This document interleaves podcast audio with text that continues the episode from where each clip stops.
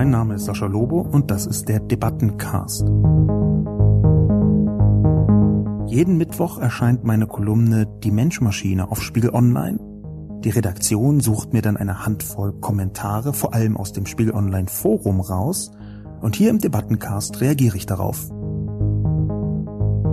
Ich empfehle Sascha Lobo für seine Beiträge den Hashtag Hanebüchen, denn seine Interpretation des Begriffs Klartext ist an Absurdität nicht zu überbieten. Das, was Sie, Herr Lobo, implementieren, ist pure Verleumdung mit dem Ziel, die CSU zu diffamieren. Spon bleibt sich jedenfalls treu und sabbelt im Merkel-Stil die böse Geschichte von der CSU zusammen. Geh an die Gefühle, verkaufe Lebensgefühle und schalte um Gottes Willen den Verstand aus, damit dein Produkt erfolgreich ist. Damit lassen sich hervorragend rechte Bilder verkaufen. Das ist der pure Politikkapitalismus. Hallo und herzlich willkommen zu einer neuen Ausgabe des Debatten- und Reflexionscastes. Heute zum Thema CDU, CSU, SPD bei Twitter, was die Hashtags der Parteien verraten. Zunächst wie immer die Zusammenfassung. CDU, CSU, SPD bei Twitter, was die Hashtags der Parteien verraten. Weltpolitik findet inzwischen auf Twitter statt. Die Kürze zwingt oft dazu, Farbe zu bekennen, und so spiegelt sich die deutsche Parteienkrise im Sommer 2018 auf Twitter. An den Hashtags, die die Parteien verwenden, kann man deren jeweilige Probleme erkennen. CDU, Hashtag Merkel. Der meistverwendete Hashtag der CDU ist natürlich Merkel. Er wird von der Partei selbst oft kausal verwendet. Dann bedeutet es, das ist so, weil Merkel. Das ist machttechnisch so präzise wie kommunikativ armselig. SPD, Hashtag Brückenteilzeit. Die SPD hat keinen eindeutigen Lieblingshashtag auf Twitter. Unter den meistverwendeten finden sich SPD erneuern, Brückenteilzeit, Musterfeststellungsklage sowie Tag des Grundgesetzes, Tag der Familie, Weltbienentag, Tag der Kinderbetreuung und Deutscher Seniorentag. Soziale Medien sind Emotionsmedien. Die aktuellen Rettungsbemühungen der SPD werden sich daher an der wuchtigen Emotionalität von Hashtag Musterfeststellungsklage und Hashtag Brückenteilzeit messen lassen müssen. CSU, Hashtag Klartext. Die CSU wählt die Strategie kalte Hysterie. Kalte Hysterie ist Angstbeißen in Nadelstreifen. Der meistverwendete Hashtag auf Twitter ist Klartext. In rund jedem dritten Tweet der CSU kommt der Begriff vor. Es ist die wortgewordene Werthaltung der CSU. Natürlich schreibt die Partei fast ausschließlich im Kontext von Flüchtlingen, Islam und innerer Sicherheit Klartext.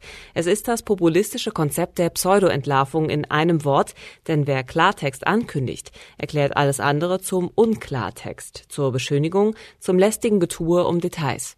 Diese politische Form des Klartext geht zwingend mit der Inszenierung als Außenseiter einher. Das Versprechen Klartext ermöglicht der Elite Anti-Elitismus.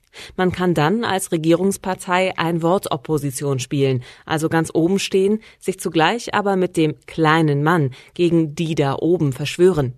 Begriffe werden in einen Deutungsrahmen gesetzt, sie werden geframed, so dass Argumente unwichtig werden, weil man nur noch per Bauchgefühl dafür oder dagegen sein kann. Die wirkungsvollste Art, eine differenzierte Debatte zu verhindern, ist deshalb dieses Auftrumpfen mit Absurditäten. Sie erzeugen einen heftigen Widerspruch, bei dem die lautstarke Bekundung der Ablehnung wichtiger wird als die Begründung dafür. Klartext macht automatisch die schlichteste, emotionalste Lösung zur richtigen und duldet keine Diskussion. Wenn ich einen Überblick geben sollte insgesamt über die Kommentare sowohl im Spiegel Online Forum wie auch zum Beispiel auf Twitter, dann würde ich sagen, mein Text hat eine gewisse Polarisierung provoziert. Es gab relativ vergleichsweise wenig Wortmeldungen, die die kamen. Die waren entweder sehr dafür und haben mit knappen Worten und gar nicht so vielen Argumenten gelobt, oder mit etwas längeren und ausführlicheren Worten, aber ebenfalls nicht überragend vielen Argumenten, heftig dagegen gesprochen.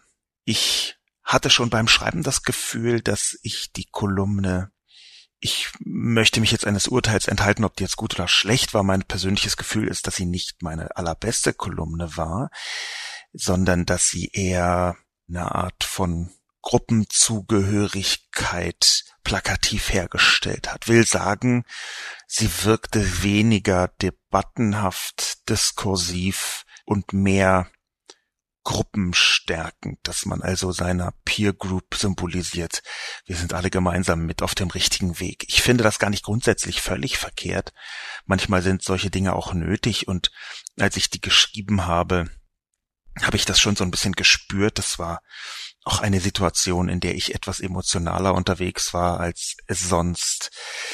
Ich hatte mich soeben konfrontieren müssen mit einer ganzen Reihe von Eskalationen der CSU, aktuellen Eskalationen der CSU, die ja, so wie ich das sehe, sowohl von politischen Freunden wie auch von politischen Gegnern mit einem gewissen Stirnrunzeln betrachtet werden. Also in dieses heiße Wasser der politischen Emotionen geworfen habe ich die Kolumne geschrieben und ich merke in dem Moment, wo ich stark polarisiere, emotional polarisiere, ist auch die Qualität der Kommentare eher eine emotionale.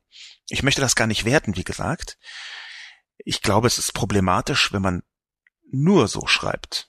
Wenn man also nur für die eigene Group schreibt und damit die anderen protestieren, wenn man also Polarisierung als einzigen Zweck hat. Ich hoffe, dass das bei mir nicht der Fall ist. Aber an dieser Kolumne konnte ich selbst sehen, in dem Moment, wo man mit heftigen Formulierungen und lautstark eindeutigen Zugehörigkeitssymbolen anfängt, die eigene Meinung wie eine Fahne in den Boden zu rammen, und zwar genau im Kontrast zu der Meinung von der Leut den Leuten auf der anderen Seite des Flusses. In dem Moment bekommt man auch genau die Form von Kommentaren also meine Erkenntnis vielmehr aus diesem jetzigen äh, Kolumnen- und Debattencast, die möchte ich so zusammenfassen, in dem Moment, wo man sehr eindeutig und sehr emotional die eigenen Grenzen versucht zu skizzieren, um die Truppen zu sammeln. Ich verwende jetzt bewusst einigermaßen martiale, martialische Metaphern. In dem Moment, wo man das also tut, nimmt die Qualität der Kommentare ab. Man braucht also eine Handreichung, um eine Diskussion herzustellen, eine Handreichung zur tatsächlich oder vermeintlichen Gegenseite. Die Kommentarqualität hat auf beiden Seiten abgenommen oder vielmehr auf allen Seiten. Es gibt ja jetzt nicht in jedem Ding nur zwei Seiten. Wenn man aber anfängt zu polarisieren, dann kann sich dieser Effekt einstellen. In dem Moment ist man eigentlich Teil einer tribalen Diskussionskultur. Es gibt ja das berühmt gewordene Zitat von Hans-Georg Gadamer, einem deutscher Philosoph, gefallen im Jahr 2000 im Spiegel in einem Interview, ich habe das glaube ich auch schon ein paar Mal zitiert, es heißt, ein Gespräch setzt voraus, dass der andere Recht haben könnte. Insofern ist das, was ich jetzt alles gerade gesagt habe, noch einfach auch für die Debatte, für die Diskussion, die man anhand von Artikeln führen kann, ein weiterer Hinweis darauf, dass Herr Gadamer damals recht hatte, nämlich in dem Moment, wo man seine Truppen diskursiv sammelt, in dem Moment, wo man einen Artikel auftrumpfend so schreibt, dass vollkommen klar ist, der andere kann niemals recht haben, wo man das schon in den Formulierungen mit hinein bringt. In dem Moment ist es kein Gespräch mehr, sondern eine Verortung, eine Art von äh, Selbstvergewisserung. Das ist vielleicht das richtigste Wort. Und trotzdem hat sich, sagen wir mal, eine kleine Diskussion ergeben, die ich jetzt abbilden möchte in den äh, Kommentaren. Red Hawk hat geschrieben. Ich empfehle Sascha Lobo für seine Beiträge den Hashtag Hanebüchen, denn seine Interpretation des Begriffs Klartext ist an Absurdität nicht zu überbieten. Der Begriff Klartext ist einfach nur Werbung in eigener Sache, nicht mehr und nicht weniger. Das ist eine absolut zu, zulässige Sichtweise. Und natürlich ist Klartext ein Begriff, den ich selber auch schon ein paar Mal verwendet habe. Klartext ist ein Begriff, von dem ich zumindest denken würde, er wäre theoretisch ohne Wertung verwendbar, aber dann hat er sich in den letzten Jahren aufgeladen. Klartext nämlich ist der Gegenentwurf, der positive Gegenentwurf zur Lügenpresse. Ich habe das so ein bisschen versucht herauszukitzeln in meiner ähm, Kolumne wenn man der Lügenpresse eben genau das vorwirft, was im Wort drinsteckt, nämlich ständig überall da zu lügen, wo es unangenehm wird, dann ist Klartext der Gegenentwurf. Und damit ist diese Wertung, die Red Hawk hier nicht sehen möchte, die ist schon vorhanden.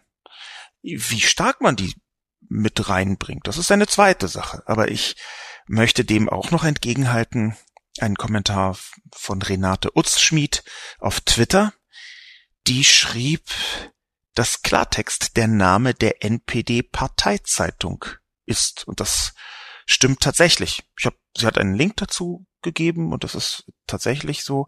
Es handelt sich allerdings nicht um die Parteizeitung, sondern eigentlich präziser um die Fraktionszeitung der NPD-Fraktion in Sachsen, die schon seit vielen Jahren Klartext heißt, beziehungsweise hieß. Die letzte Ausgabe ist, soweit ich weiß, von 2014. Aber in dem Moment, wo ein solcher Begriff eine Umdeutung erfährt, wo also nicht mehr der ursprüngliche Begriff mit dahinter steht, sondern wo er, man kann das schon so sagen, gekapert wird von Rechten. In dem Moment ist es aus meiner Sicht legitim, genauso zu filetieren, wie ich das getan habe, dass nämlich Klartext durchaus eine ideologische Mitbedeutung hat. Das ist jetzt zwar kein Beweis, dass die NPD-Fraktionszeitung in Sachsen so heißt, es ist aber doch mindestens ein Hinweis darauf, dass Klartext in bestimmten Sphären ziemlich eindeutig als Gegenentwurf zur bösen Lügenpresse verstanden wird, zur bösen Mainstream-Meinung. Insofern kann ich aus meiner Perspektive zumindest diese Unterstellung, dass die CSU Klartext tatsächlich ideologisch benutzt, die kann ich stehen lassen. Weil die 4711 schreibt. Ach so? Spon bleibt sich jedenfalls treu und sabbelt im Merkel-Stil die böse Geschichte von der CSU zusammen. Kein Klartext, im Gegenteil. Wie man von Klartext auf Cold Hysteria kommt, weiß nur Spon allein. Und die süße SPD kümmert sich ums Bienensterben und den Fenstertag. Die haben echt den Schuss verpasst. Das ist Storytelling von der boshaften Sorte. Ziemlich schlecht gemacht. Redet doch auch mal Klartext. Diesen Kommentar von Waldi 4711 habe ich mit hineingenommen, weil er so interessant ist, wenn man die verschiedenen Schichten der Zwiebel, die dieser Kommentar darstellt, anfängt auseinander zu brokeln. Das tue ich mal. Zunächst bezweifelt Waldi, dass Klartext überhaupt ideologisch aufgeladen ist, und zwar in diesem Fall rechtsideologisch aufgeladen ist. Da ist also ein großer Zweifel dabei. Es gibt eine Unterstellung, ich würde hier im Merkel-Stil die böse Geschichte der CSU zusammensabbeln. Das ist interessant, weil ich äh, Frau Merkel unendlich oft kritisiert habe und auch sehr heftig beweis ungefähr ein Drittel meiner Kolumnen. Vor Snowden, nach Snowden, während Snowden, in den letzten fünf Wochen, glaube ich, drei Kolumnen, wo Merkel vorkam. Und ich sag jetzt mal, nicht nur positiv. Insofern ist diese Zuschreibung von Waldi, dass ich hier den Merkel-Stil vortrage, etwas merkwürdig. Sie deutet aber auf etwas Interessantes hin. Nämlich eine Verschiebung, die sich darin äußert, dass Waldi total gut nachvollziehen kann, dass die SPD Bienensterben und den Fenstertag ideologisch meinen. Bienensterben könnte man auch ganz als sachlich nüchternen feststellenden Hashtag begreifen, der das faktisch inzwischen relativ gut nachgewiesene Sterben verschiedener Bienenarten, in Klammern übrigens nicht der Honigbiene, sondern anderer wilder Bienenarten, Klammer wieder zu, nachweist also verwendet als hier haben wir ein wissenschaftlich nachgewiesenes Event, was für uns ungünstig ist, Bienensterben, Hashtag. Und da unterstellt Waldi auf jeden Fall eine ideologische Prägung, indem er nämlich sagt, die haben echt den Schuss verpasst in einer schönen Konstruktion von einer neuen Redewendung. ich glaube, es heißt eigentlich den Schuss nicht gehört. Das Waldi jetzt sagt, den Schuss verpasst, ist äh, eine schöne Konstruktion. Vielleicht war sie sogar absichtlich. Ich vermute nicht, aber trotzdem den Schuss verpassen, das benutze ich jetzt häufiger. Wunderbar, vielen Dank, Waldi. Aber das Interessante ist, das versuche ich jetzt nochmal deutlich herauszukitzeln, dass Waldi sagt, Klartext ist kein ideologisch aufgeladener Begriff. Bienensterben dagegen schon. Wenn Waldi so kommuniziert, dann zeigt das, dass ich mit meiner Kolumne, wie ich eingangs auch schon versucht habe zu skizzieren, sehr viel stärker Polarisierung mit betrieben habe. Interessanterweise ist in dem konkreten Fall das aus meiner Sicht gar nicht so stark von meiner Seite geschehen, denn ich habe ja auch die SPD, naja, attackiert, weiß ich nicht, ob man das sagen kann, so wie ich die CSU attackiert habe. Ich habe aber auf jeden Fall auch diese Hashtags der SPD äh, kritisch betrachtet.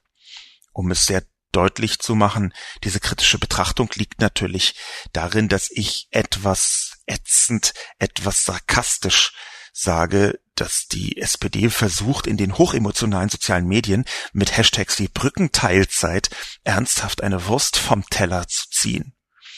Das sind jetzt aus meiner Perspektive nicht die aller, aller, aller emotionalsten Hashtags für sich.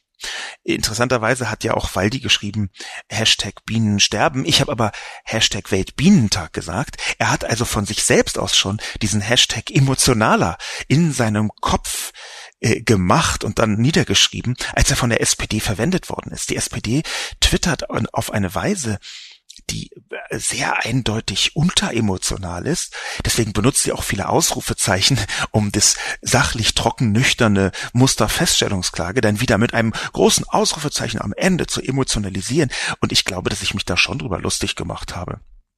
Ein bisschen jedenfalls. Aus dem Kommentar von Waldi 4711, nämlich nicht nur mit, dass ich häufiger die Wendung, die haben den Schuss verpasst, benutzen möchte, sondern ich nehme auch mit, dass die Ideologisierung, die ideologische Aufladung von solchen Hashtags, von solchen Begrifflichkeiten auf der Gegenseite sehr viel leichter erkennbar ist als auf der eigenen Seite. Es ist jetzt nicht so, dass ich empfinde, dass ich hier eine waschechte eigene Seite abgebildet hätte. Ich habe sehr deutlich klar gemacht, wogegen ich bin. Ich habe weniger deutlich klar gemacht, auf wessen Seite ich stehe, unter anderem deswegen, weil ich die äh, Regierungsparteien analysiert habe. Und bei den Regierungsparteien steht mir politisch zwar die SPD äh, am nächsten. Ich würde jetzt aber nicht sagen, dass ich eindeutig auf SPD-Linie bin, um das mal sanft angedeutet zu sagen. Ich verorte mich schon immer als äh, Rot-Grün, ohne jene Partei in irgendeiner Partei gewesen zu sein. Und im Moment ist durch das Regierungsövre der SPD die Verschiebung etwas größer als sonst. Also meine Distanz zur SPD, zur politischen Haltung der SPD, ausdrücke ich nicht zur Partei, zur politischen Haltung der SPD. Da ist im Moment so ein bisschen mehr Differenz zwischen mir und der SPD. Andork schreibt, die Sprachanalyse der Texte von rechts wäre spannender in direkter Gegenüberstellung zu der von links und der aus der Mitte, ohne dass man zwischen jeder Zeile den Hass gegen rechts mitlesen muss. Wir lesen in der Replik gegen rechts kaum noch Inhaltliches, sondern Angriff gegen die Personen, deren Formulierungen und charakterliche Minderwertigkeit. Andok hat das gelesen in meiner Kolumne. Ich möchte zunächst antworten mit einem eigenen Kommentar von einer Foristin oder einem Foristen, Child 3K, 3K, wie auch immer, geschrieben. Diese Person hat nämlich auf Andok geantwortet und schreibt direkt auf ihn oder sie bezogen. Wieso? Wo Sie hier Angriffe aufgrund von festgestellter charakterlicher Minderwertigkeit finden, bleibt mir leider verborgen. Aber was wollen Sie denn von links für Vergleiche haben? Zu den Themen Migration, Flüchtlinge und Asyl gibt es doch gar keine linke Meinung, die in der politischen Landschaft eine Rolle spielt. SPD, Grüne und CDU sind ziemlich in der Mitte. Die Linke weiß bei dem Thema nicht, was sie will. Die CSU steht rechts der Mitte, die AfD noch weiter.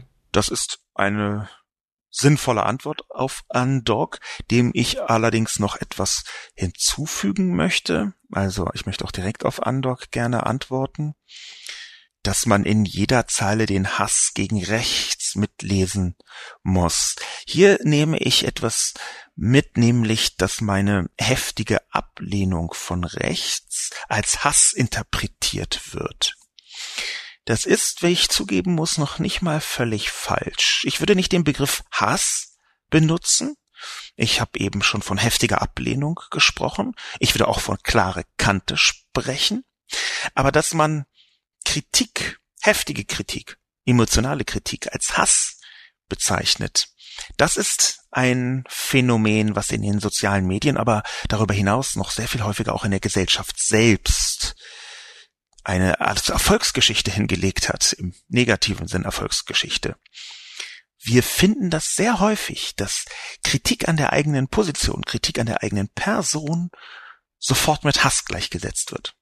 Dass man also den Argumenten, die da drin sein mögen, gar keine Beachtung schenkt, weil das Hass natürlich in der Sekunde, wo man Kritik Hass nennt, für sich ein Block ist, den man nicht weiter beachten muss. Dann ist nur noch die emotionale Komponente relevant und nicht mehr die sachliche, nicht mehr die argumentative Komponente.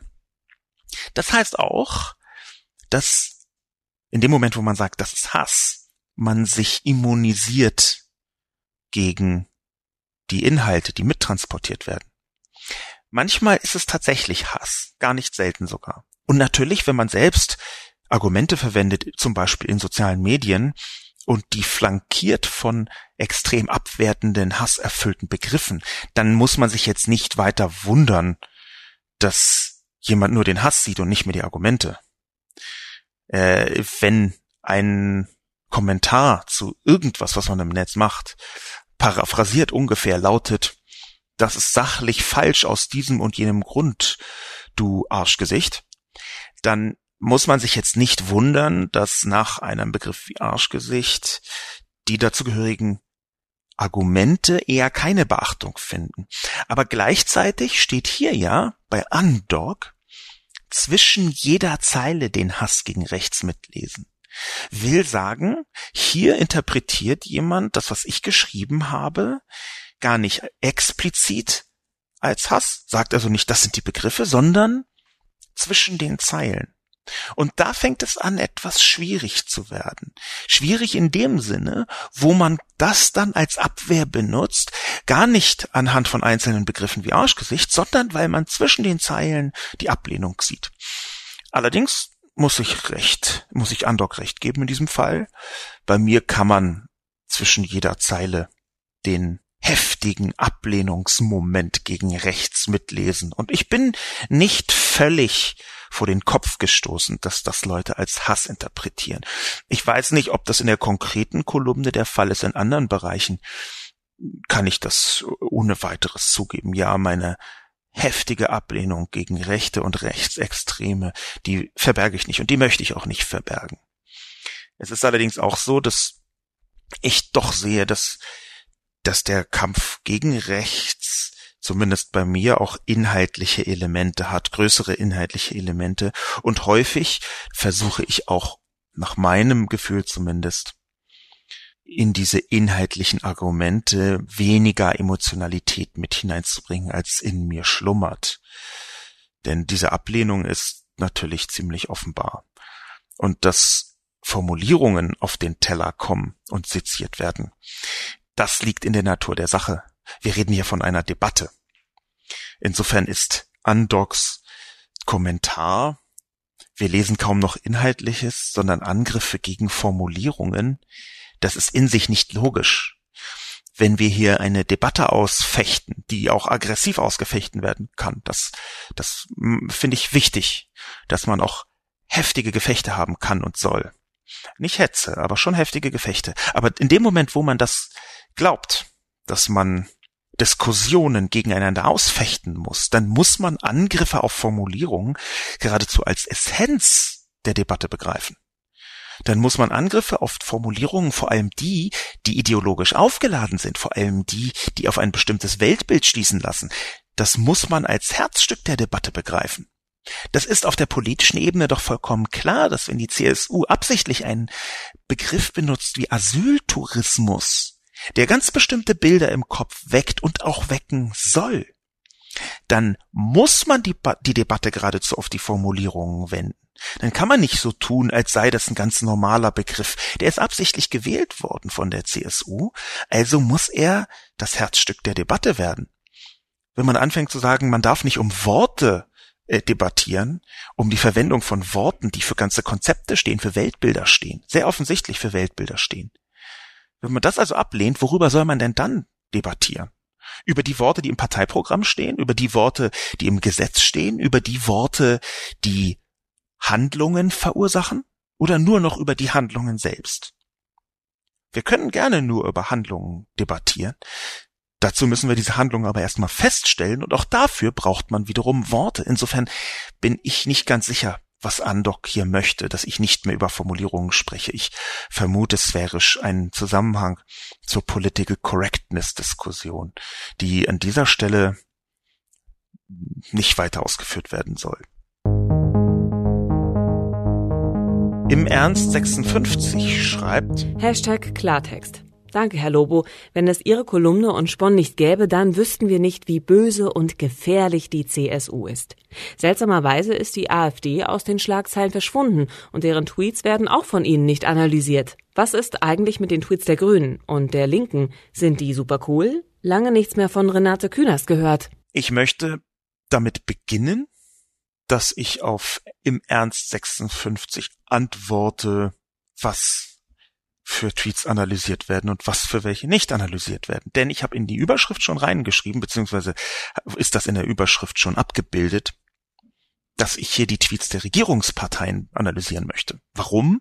Weil die Regierungsparteien die wichtigsten Parteien in einer Demokratie sind, völlig unüberraschend, weil eine große Zahl meiner Kolumnen sich direkt, meiner politischen Kolumnen, sich direkt mit dem Handeln der Regierung beschäftigt. Die Opposition kommt natürlich auch vor, die AfD äh, um, umso intensiver. Das ist gar nicht falsch.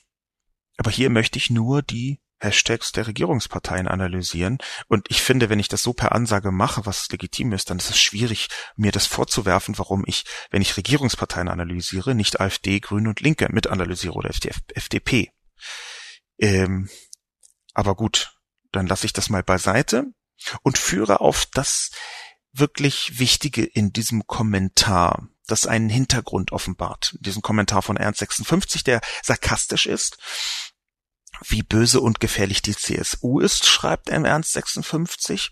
Aber dann kommt ein sehr, sehr wichtiger Satz. Vielleicht unbewusst hineingeschrieben, unbewusst insofern, als dass er unbewusst einen Punkt trifft. Seltsamerweise ist die AfD aus den Schlagzeilen verschwunden. Vielleicht aber auch absichtlich, das kann ich nicht sagen. Seltsamerweise ist die AfD aus den Schlagzeilen verschwunden. Genau. Und hier kann ich ja etwas offenbaren, was ich würde nicht sagen Strategie ist, aber was ich zumindest für eine sinnvolle Entwicklung halte, die ich auch selber mit unterstütze. Nämlich, dass in der Tat der Rechts-Links-Kampf in der Öffentlichkeit, also das gegenseitige heftige Aufeinanderschlagen, dass sich das in den letzten Monaten verschoben hat. Es hat sich nämlich verschoben zwischen alle Parteien gegen AfD in Richtung relativ viele Parteien, nämlich die linken Parteien plus Teile der CDU gegen die CSU. In Teilen taumelt die FDP da hin und her zwischen diesen beiden Polen. Bei der CDU ist so sphärisch zu spüren, dass es eine gewisse Zerrissenheit gibt, aber in der Tat ist die AfD sehr viel weniger in den Schlagzeilen in den letzten Monaten, weil offenbar in der Öffentlichkeit ein großer Wunsch danach besteht, dass sich die liberale, die linksliberale Seite und die eher konservativ-autoritäre bis rechte oder rechtsextreme Seite, das man also links gegen rechts sehr, sehr verkürzt nennen könnte, dass da ein Wunsch besteht, der irgendwie abgebildet werden muss und dass diese Polarisierung inzwischen nicht mehr gegenüber der AfD alleine steht, dass die AfD nicht mehr der selbst inszenierte David gegen den großen Goliath aller anderen Parteien ist, sondern dass auf einmal da die CSU steht, das halte ich für nicht völlig zufällig, sondern im Gegenteil. Ich glaube, dass hier die CSU, wenn man das mal so unterstellen darf oder vermuten darf, dass die CSU hier mindestens halbabsichtlich, vielleicht sogar ganz strategisch eine Art Buhmann-Rolle, die Rolle des rechten Buhmanns versucht aufzusaugen. Und dass das die AfD durchaus aus den Schlagzeilen verdrängen kann, aus dem Aufmerksam, Licht der Aufmerksamkeit, was wiederum mittelfristig und indirekt oder vielleicht sogar direkt der AfD schaden könnte. Es ist nur eine Vermutung, aber es kann tatsächlich sein, dass wir hier einem Phänomen beiwohnen, dass sich die CSU in den Kugelhagel der Diskussion hineinwirft unter selbst heftigem Herumschießen in alle möglichen Richtungen Tendenz links, dass also die CSU ganz bewusst versucht, die Aufmerksamkeitsökonomie der Debatte auf sich zu lenken, die Polarisierung auf sich zu lenken. Und so heftig ich die CSU ablehne, so sehr, und deren politischen Meinung, eigentlich hauptsächlich deren politischen Meinung, so sehr könnte es sein, reine Vermutung, dass das ein Mittel ist, wie die AfD mittelfristig kleiner werden kann, marginalisierter werden kann. Es scheint in der Öffentlichkeit den Wunsch zu geben, dass sich irgendjemand von rechts gegen die atomboshafte Merkel-Kanzlerin, die uns alle umfolgen will, äh, das war äh, Sarkasmus vielleicht noch dazu gesagt, dass sich aber jemand gegen Frau Merkel heftig stellt. Und in dem Moment, wo die CSU das tut, braucht man halt nicht mehr so viel von der AfD. Insofern, das ist eine Vermutung, die ich entwickelt habe, die geistert mir schon die ganze Zeit im Kopf rum. Das ist ja auch nicht völlig abwegig. Ich glaube, es gibt eine Vielzahl von Leuten, die auch schon in die Richtung geschrieben haben, in die Richtung selbst vermutet haben. Anhand des Kommentars von im Ernst 56 habe ich das jetzt erstmal so anformuliert. Vielleicht werde ich da noch länger drüber nachdenken, in, ob das und wie das zusammenhängen kann. Das kann man im Detail alles, glaube ich, noch gar nicht beurteilen. Das werde ich in den nächsten Wochen und Monaten genauer beobachten und dann meine Erkenntnisse mitteilen oder auch nicht, wenn es sich nicht erhärten lässt. Rote Socke schreibt Politik, Kapitalismus, Geld und Bauchgefühle gewinnen. Im ersten Moment habe ich versucht, mal entsprechende Hashtags von Links zu finden, und ich bin kläglich gescheitert.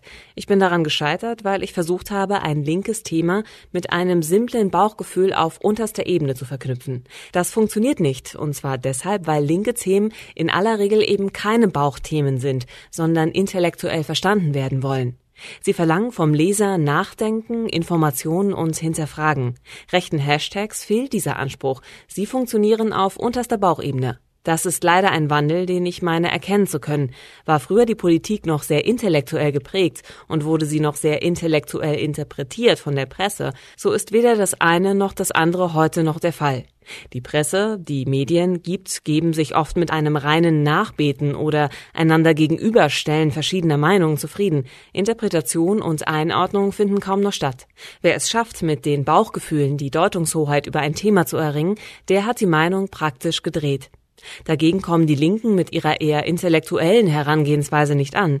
Ich würde nicht sagen, dass Twitter unter anderem an diesem Niveauverlust schuld ist. Nein, es ist das alte Werkzeug der Werbung. Geh an die Gefühle, verkaufe Lebensgefühle und schalte um Gottes Willen den Verstand aus, damit dein Produkt erfolgreich ist.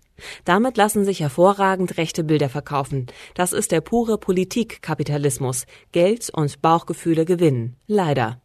Das ist eine interessante Perspektive, die rote Socke hier aufbringt. Eine Perspektive, der ich in größeren Teilen widersprechen möchte. In der Essenz aber durchaus zustimmungsfähige Einzelpunkte sehe. Will sagen, der Kern von dem, was Rote Socke schreibt, ist nicht völlig falsch. Das Drumrum aus meiner Perspektive falsch jetzt auf keinen Fall im absoluten Sinn verstehen. Das drumrum aber, da habe ich eine ganze Menge Probleme.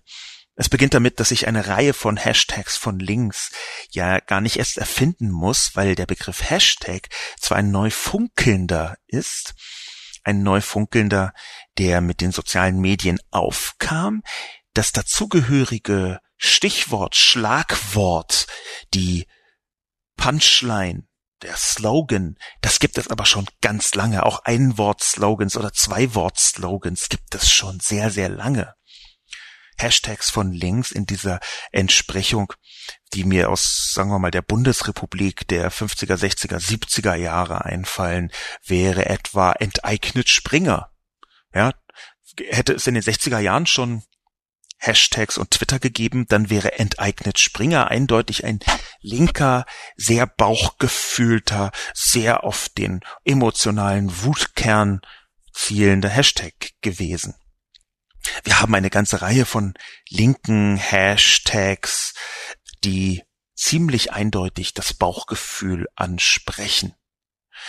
Wir haben Refugees Welcome zum Beispiel als einer, als ein eher links zu verortender Hashtag, ein international verständlicher, auf Englisch funktionierender, das Bauchgefühl ansprechender Hashtag, das Bauchgefühl hier im Sinne von natürlich müssen Flüchtlinge willkommen sein, sollen Flüchtlinge willkommen sein, wir brauchen Offenheit, wir wollen das Recht auf Asyl als unbedingten Teil der Gesellschaft sehen.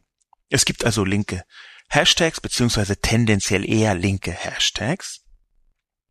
Das funktioniert also doch entgegen dem, was Rote Socke schreibt.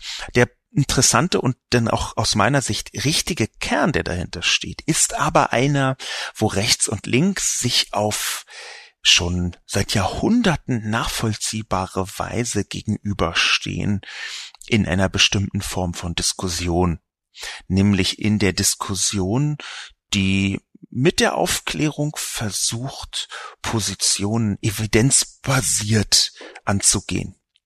Bedeutet, man schaut sich die Welt an mit einem bestimmten Instrumentarium, das uns die, vor allem die Aufklärung näher gebracht hat als Gesellschaft. Man versucht zum Beispiel mit einer bestimmten Statistik einen Sachverhalt zu erkennen und versucht dann darauf zu reagieren, so nüchtern und sachlich. Es ist in der Tat so, dass die bürgerliche Form von links linksliberal würde ich das mal grob nennen. Die bürgerliche Form von links, nicht die revolutionäre, aber die bürgerliche Form von links, die versucht sehr viel häufiger zu differenzieren als die traditionell konservative Position. Da gibt es zwar Menschen, die würden mir erbittert widersprechen. Ich möchte das aber deshalb ausführen, weil das ein Punkt ist, den Rote Socke in ihrem oder seinem Kommentar ganz richtig herausgespürt hat, bloß dann eben mit aus meiner Sicht nicht richtigen Beispielen umflort hat. Die Differenzierung, man muss differenzieren, das ist eine Argumentation entlang der Evidenz, entlang der Fakten, die man versucht zu greifen, zum Beispiel mit Statistiken, zum Beispiel mit äh, wissenschaftlichen Erkenntnissen. Und von der konservativen und auch erst recht noch von der rechten Seite ist es häufig so, dass nicht faktische Argumente wichtiger sind. Das ist noch nicht mal böse gemeint. Das kann auch richtig sein. Nicht faktische Argumente ist zum Beispiel Tradition. Eine Tradition ist eigentlich etwas, wo man sagt, wir machen das so, weil wir das schon immer so gemacht haben. Uns ist eine moderne Erkenntnis, eine moderne wissenschaftliche Erkenntnis in diesem Fall weniger wichtig als die tradierte Umgangsweise mit X oder Y oder Z. Das meine ich, wenn ich sage, hier steht der Differenzierung eher eine Gruppenzugehörigkeit entgegen. Es ist in der Tat so, dass äh, linke Positionen, linksliberale, so möchte ich das nennen, linksliberale Positionen differenzierender sein sollen und dass konservative Positionen emotionaler sein können.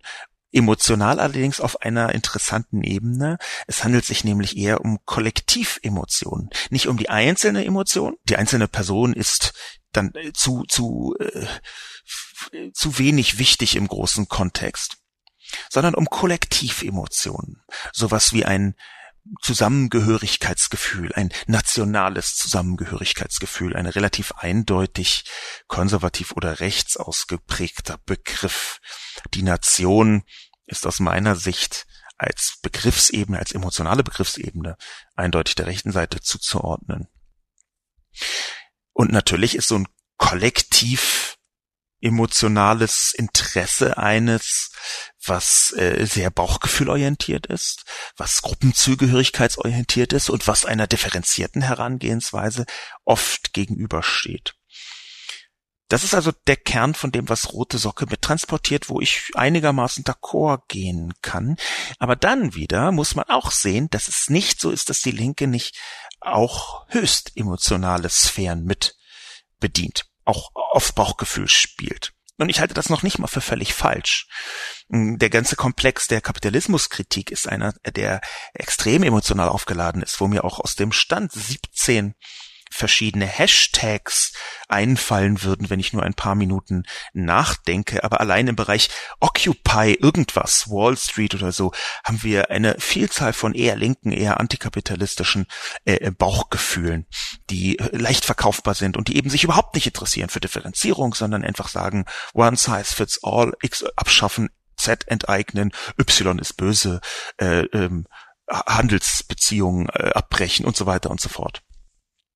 Kern, den man hier mitnehmen kann von Rote Socke, ist aber natürlich das Einordnung, Interpretation, Meinung, die ich entgegen Rote Socke in den Medien sehr stark sehe, bloß eben häufig nicht in eine Richtung, die mir behagt, aber das nur nebenbei. Ähm, das Einordnung und Bauchgefühl in dem Moment auch wieder eher in Richtung Truppen sammeln gehen. Dass diese Sammlung von Truppen und die ich jetzt mal äh, so so interpretiere ich Polarisierung, Sammlung von Truppen. Polarisierung bedeutet, auf der einen Seite sind wir und auf der anderen Seite sind die anderen, also eine polare Sammlung von Truppen, dass das sehr stark auf beiden Seiten stattfindet. Ich weiß, dass ich mich sehr eindeutig einer Seite zugehörig fühle und sehr eindeutig eine Seite bevorzuge. Aber, und jetzt kommt der wichtige Punkt, ich habe ja schon häufig geschrieben, dass eigentlich hier in vielen Fällen es gar nicht zwei Seiten gibt, sondern mindestens drei, wenn nicht sogar mehr. Es gibt die konservative Seite, es gibt die nicht konservative, eher linke Seite und es gibt die Rechtsextremen. Die sind für manche Linke gleichbedeutend oder angrenzend an die konservative Seite. Aber ich möchte ganz ausdrücklich und ganz präzise sagen, ich habe das schon häufiger auch in Kolumnen angedeutet. Das Gegenteil von rechtsextrem ist nicht linksextrem.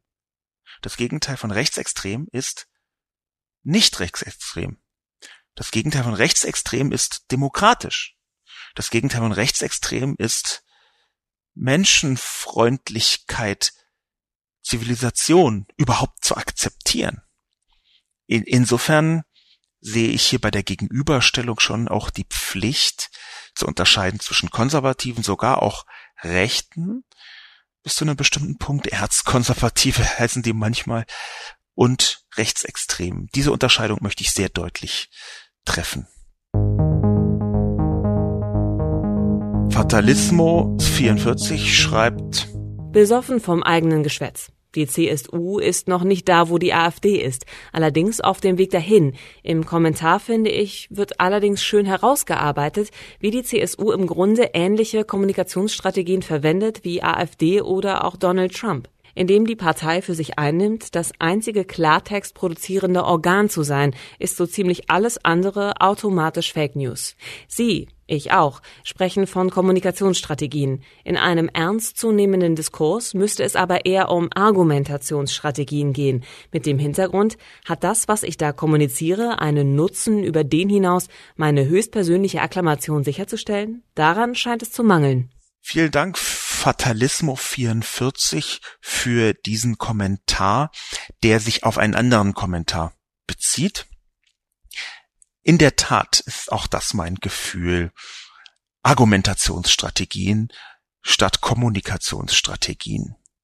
Das fasst sehr gut zusammen das, was ich vorher etwas länglich ausformuliert habe, nämlich, dass in dem Moment, wo man Kommunikation betreibt im Sinne von Selbstvergewisserung, in dem Sinne, dass eine Kommunikationsstrategie versucht, Leute für sich zu gewinnen, die Truppen um sich zu scharen, in dem Moment betreibt man eher keine Argumentation, will sagen, eine produktive Debatte, die tatsächlich auf die Erkenntnis gerichtet ist.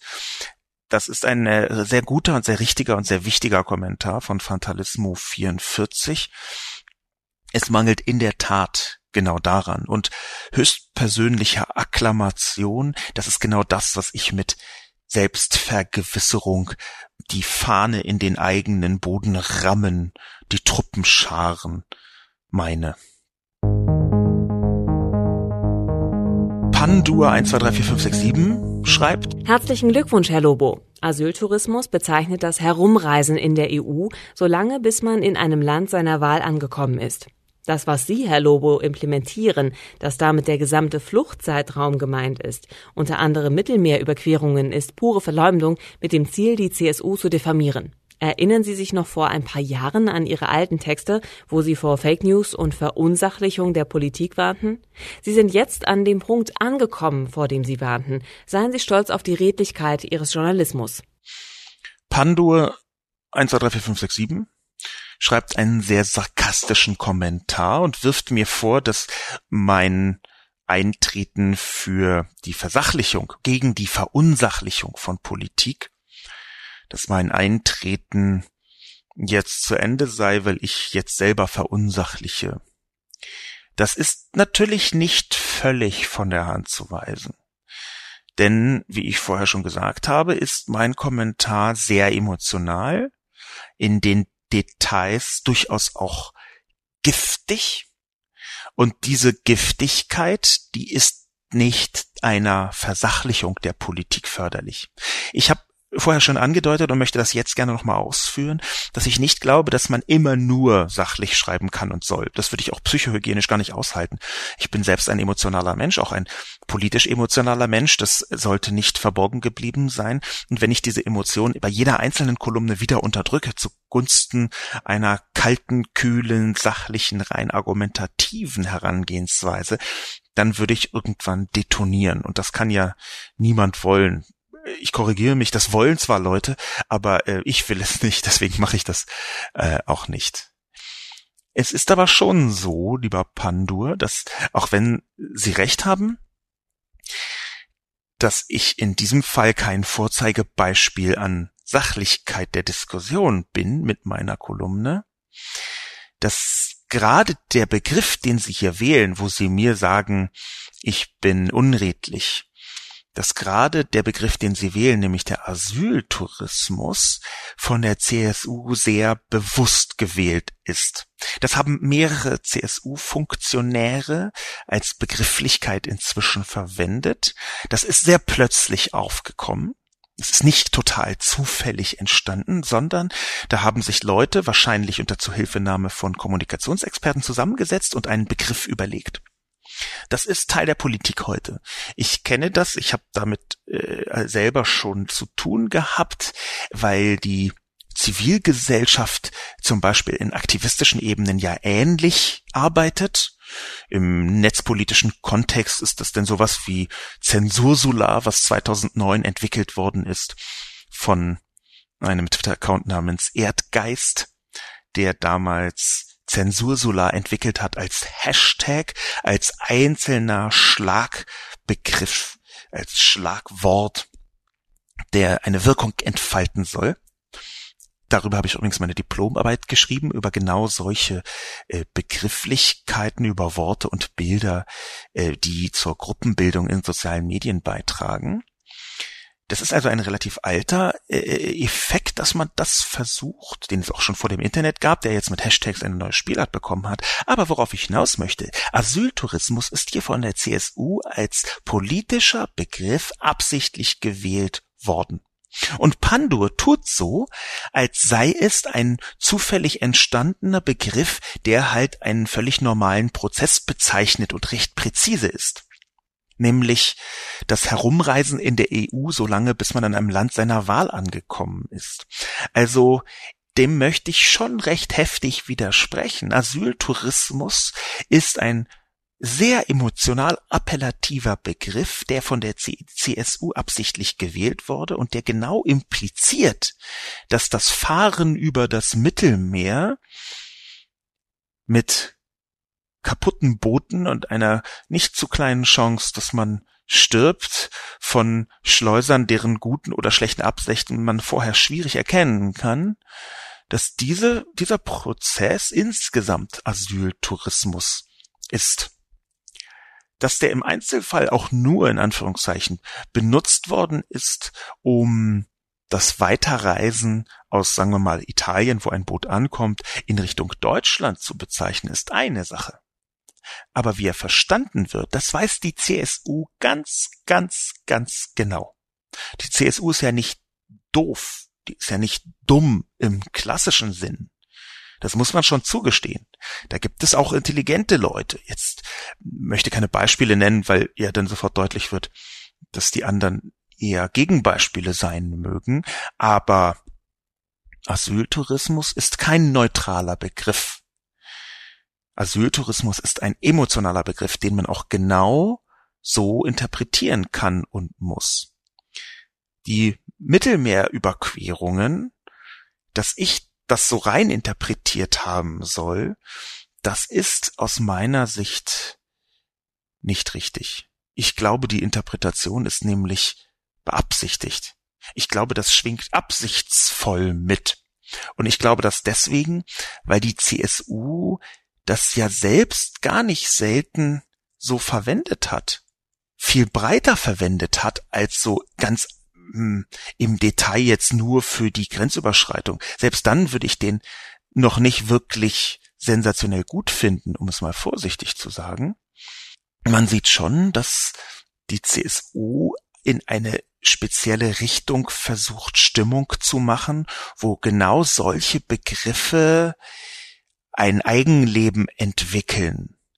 Bento.de, eine äh, Spiegel Online-Tochter gewissermaßen, hat das mal versucht herauszufinden, woher der Begriff Asyltourismus kommt. 78, 1978 interessanterweise in der Bundes, im Bundestag kommt das erstmals auf, von dem SPD-Politiker Reinhard Bento.de, eine äh, Spiegel Online-Tochter gewissermaßen, hat das mal versucht herauszufinden, woher der Begriff Asyltourismus kommt.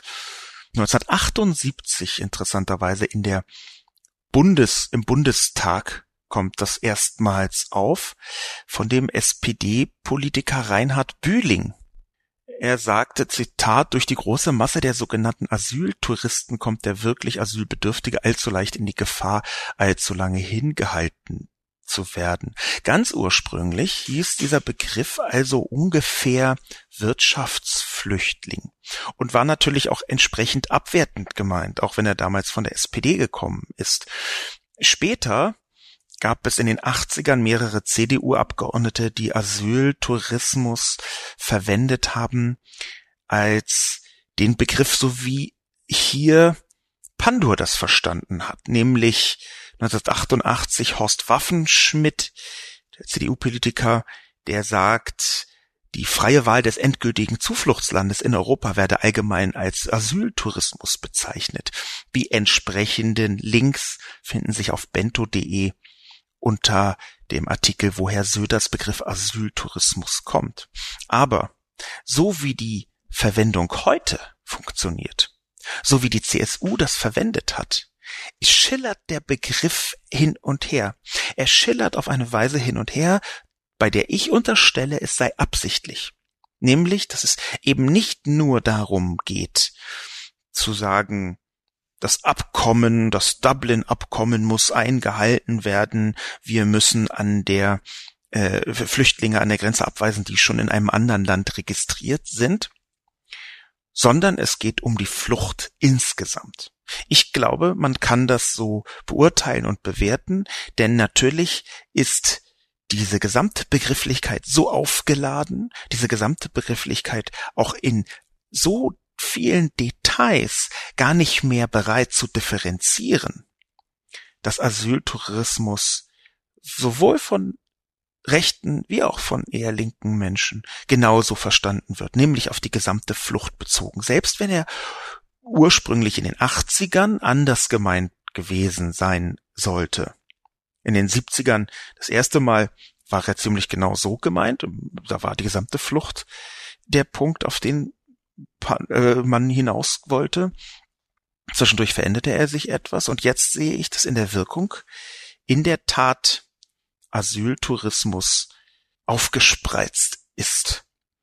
Ich denke nicht, dass das Zufall ist, dass die CSU den Begriff verwendet hat und dass sie wirklich ausschließlich anspielen wollte darauf, dass Flüchtlinge, die schon in einem anderen Land registriert sind und so weiter und so fort, was Dublin angeht. Ich glaube, sie hat sehr bewusst genau damit gespielt, mit dieser Wirkung in der Öffentlichkeit. Es ist aber zumindest, das muss ich zugestehen, möglich, das anders zu verstehen.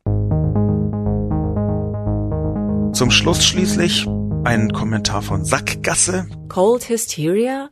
Hat jemand eine Quelle zu diesem Begriff? Google hat mir nicht weitergeholfen, mit oder ohne Anführungszeichen. Im Artikel heißt es, das sei eine alte, wahrscheinlich amerikanische Wendung, mit der die Deutschen in der ersten Hälfte des 20. Jahrhunderts bedacht wurden. Ich habe diesen Begriff interessanterweise zuallererst von meinem Vater gehört, der ihn häufiger verwendet hat. Ähm, der Begriff kalte Hysterie oder eben auf Englisch Cold Hysteria ist in der Tat gar nicht so häufig, dass man ihn sofort äh, zusammen googeln kann, wie ganz viel, was, äh, sagen wir mal, vor 1980 entstanden ist, eben nicht so leicht zu googeln gewesen ist oder nicht so leicht zu googeln insgesamt ist. Die konkrete Quelle, da kann ich sehr deutlich werden. Der Schriftsteller Robert Cantwell, geboren 1908 bis 1978, hat ein Werk geschrieben, im Prinzip sein wichtigstes Werk, das er geschrieben hat.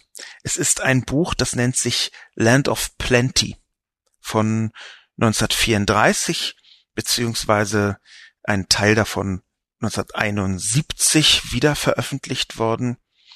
In Land of Plenty hat Robert Cantwell geschrieben, ich zitiere, We read most of the proletarian novels in those years. I reviewed a number of them.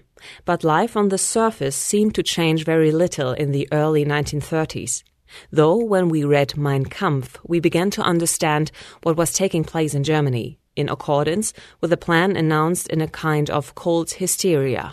Da benutzt also Robert Cantwell in The Land of Plenty Cold Hysteria als Begrifflichkeit für die Nazis und die Eröffnung der Pläne rund um den Nationalsozialismus. Übrigens bezieht er das auch auf die amerikanischen Nazis, die damals ziemlich umfangreich für ein Zusammengehen mit Deutschland geworben haben. Gar nicht so bekannt, aber tatsächlich geschehen in den Vereinigten Staaten gab es eine breite Nazi-Bewegung, die auch mit dem Hakenkreuz operiert haben. Dafür nun also benutzt Robert Cantwell in The Land of Plenty Cold Hysteria und daher glaube ich zumindest stammt auch ein guter Teil von dieser Begrifflichkeit. Ob er das jetzt von anderen Leuten äh, genommen hat, diesen Begriff, oder ob er den erfunden hat, lässt sich einfach nicht recherchieren. Aber in bestimmten intellektuellen Sphären in den Vereinigten Staaten scheint der en vogue gewesen zu sein. Ich kann jetzt also sagen, der stammt von Robert Cantwell aus dem äh, Buch The Land of Plenty. Und mit dieser Feststellung an Sackgasse gerichtet möchte ich meinen etwas zerfaserten Podcast beenden. Ebenso wie die Kolumne nicht meine absolute Lieblingskolumne von der Qualität her war, ist auch heute ganz offensichtlich der Podcast etwas zerfasert gewesen. Aber ich befürchte, damit müssen wir jetzt alle zurechtkommen. Ich hoffe, es war trotzdem etwas dabei, was uns alle diskursiv vorangebracht hat. Ich habe auf jeden Fall wiederum, obwohl die Kommentare ja eher polar waren als diskursiv, etwas mitnehmen können. Mein Name ist Sascha Lobo. Vielen Dank fürs Zuhören beim nächsten Mal wieder mit noch klarerem Geist als heute. Auf Wiedersehen.